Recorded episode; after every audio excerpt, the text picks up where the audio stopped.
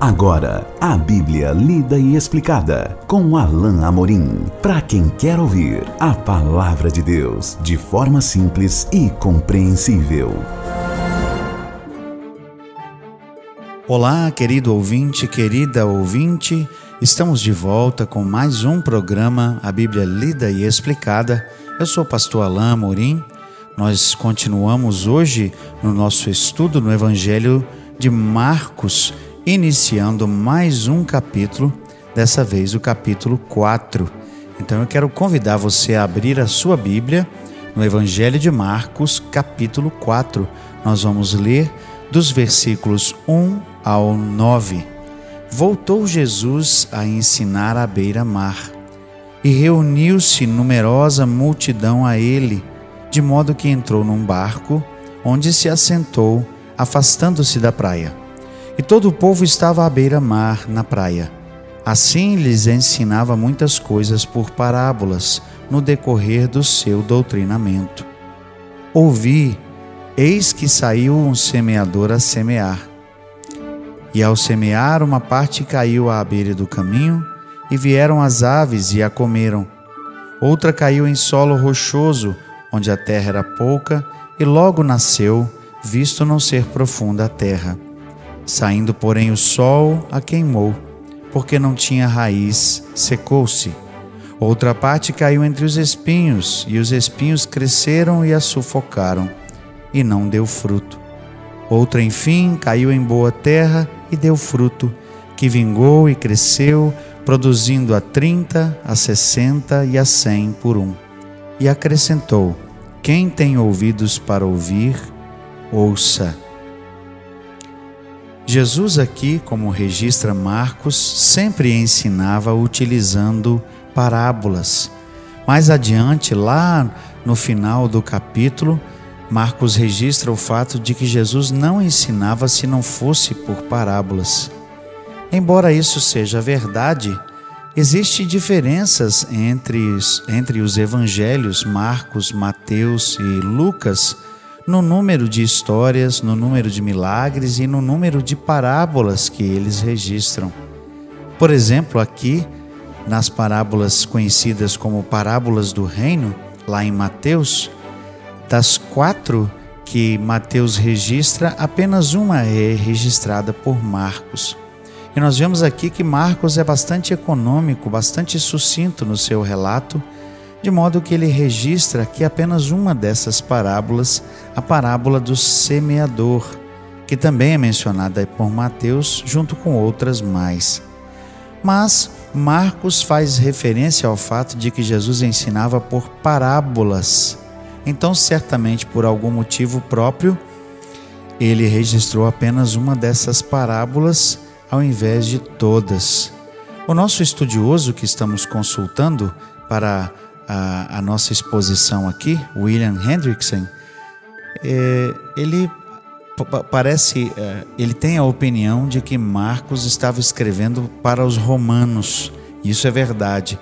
E ele coloca a sua opinião no sentido de que os romanos gostavam de mais ação e de coisas mais sucintas, resumidas, eram bastante objetivos.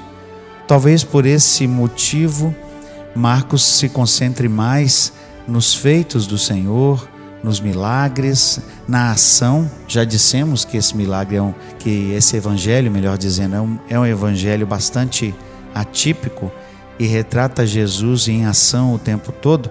E talvez por isso ele tenha resumido aqui os ensinos de Jesus por parábolas. Jesus aqui menciona Talvez, eh, se não a parábola mais conhecida, mas sem dúvida uma delas, a parábola do semeador. Verso 2 então diz: Assim lhes ensinava muitas coisas por parábolas. E o verso 1 disse, eh, Marcos registra que Jesus se afastou da multidão, porque era muito numerosa, num barquinho. Nós vimos lá atrás, no capítulo 3, que ele já tinha dado instrução aos discípulos para que separasse um barquinho para que ele pudesse fazer isso. Aqui ele o faz, e com esse barquinho afastado, certamente ele podia ser visto por todos, e sua voz estaria ao alcance do ouvido de todos, de modo que Assim como nos diz o verso 2, ele ensinava muitas coisas por parábolas. Verso 3 então registra o começo da parábola. Ouvi, eis que saiu o semeador a, seme a semear.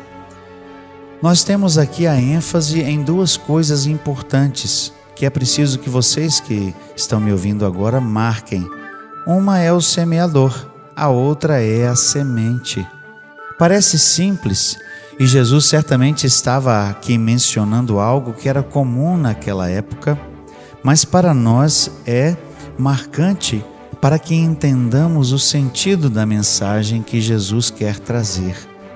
Ele ensinava por parábolas e daqui a pouco nós vamos saber por que ele fazia isso.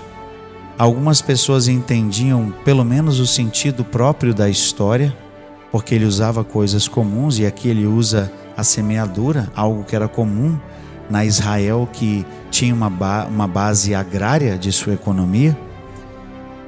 Mas, como toda parábola que Jesus ensina, há um sentido profundo, eh, especial eh, e espiritual que não é tão aparente e que às vezes Jesus precisa explicar até mesmo para os seus discípulos, como nós veremos que é o caso. O semeador então saiu a semear. Verso 4: E ao semear, uma parte caiu à beira do caminho, e vieram as aves e a comeram. Como era comum naquela época, bem diferente do que nós temos hoje, dos nossos modernos campos com, com semeadoras automáticas, com máquinas que aram o, o terreno e que semeiam diretamente e pontualmente no lugar marcado. Naquele tempo, o semeador semeava com as mãos. E como era também bastante comum, ao semear, ele jogava as sementes ao ar e parte delas caía, como diz o texto aqui, à beira do caminho. Se você já caminhou ou já andou é, em um terreno em que as pessoas costumam caminhar, você sabe que às vezes há um, um pequeno trilho do lugar por onde as mesmas pessoas passam o tempo todo. E naquele, naquele trecho né? Por exemplo, se for de grama, a grama até mesmo nem nasce. Há um, há um caminho feito de chão batido e você sabe que naquele lugar geralmente ah, ah, fica mais resistente à água, não é? Fica um lugar marcado e justamente porque as sementes caíram num lugar como esse, elas imediatamente são alvo fácil das aves. Veja então o que diz o, restante do verso: Vieram as aves e a comeram. É, as sementes caíram, talvez nem por intenção do semeador, ou seja, ele não jogou de propósito ali naquela parte do caminho, mas elas caíram e logo as aves se fartaram daquelas sementes. Verso 5 diz assim: outra parte, né, subentendido, caiu em solo rochoso, onde a terra era pouca, e logo nasceu visto não ser profunda a terra. Como era também bastante comum naquela região da Palestina, o solo era um solo parcialmente rochoso. Qual é a característica desse solo? É, ela tem uma porção de terra uh, pequena, uh, rasa, superficial, é? que permite que a semente logo germine, como diz o texto aqui, logo nasceu mas a terra não é profunda. Qual é o problema de uma terra que não é profunda? Na verdade, são dois problemas, um em decorrência do outro. O primeiro problema é que essa terra ela não guarda é, ela não guarda umidade, porque ela é rasa, logo o sol sai e seca a umidade ou a pouca umidade de uma chuva que incida sobre aquele solo. E o segundo problema decorrente desse é que, como a terra não é profunda, as raízes não podem alcançar a parte do solo mais profunda para tirar os nutrientes e a água que ela precisa. Ou seja, a, o, a semente logo germina, mas não há raiz profunda para que aquela planta se desenvolva.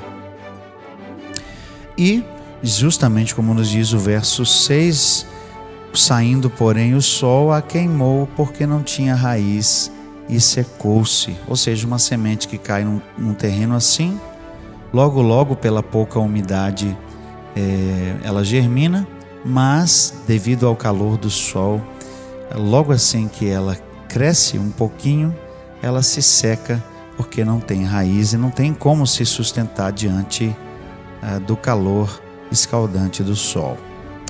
Verso 7 diz que outra parte caiu entre os espinhos, que cresceram e sufocaram, e a sufocaram, melhor dizendo, e não deu fruto. Aqui, como nos diz William Hendrickson, nada cresce mais rápido que aquilo que não desejamos. Num solo como esse, as ervas daninhas crescem mais rápido e elas sufocam a semente boa, que demora um pouquinho mais de crescer, não é? E logo, infelizmente, ela não frutifica, ela não cresce, ela não dá fruto. E por fim, verso 8 diz: Outra, enfim, caiu em boa terra e deu fruto, que vingou e cresceu, produzindo a 30, a 60 e a 100 por um.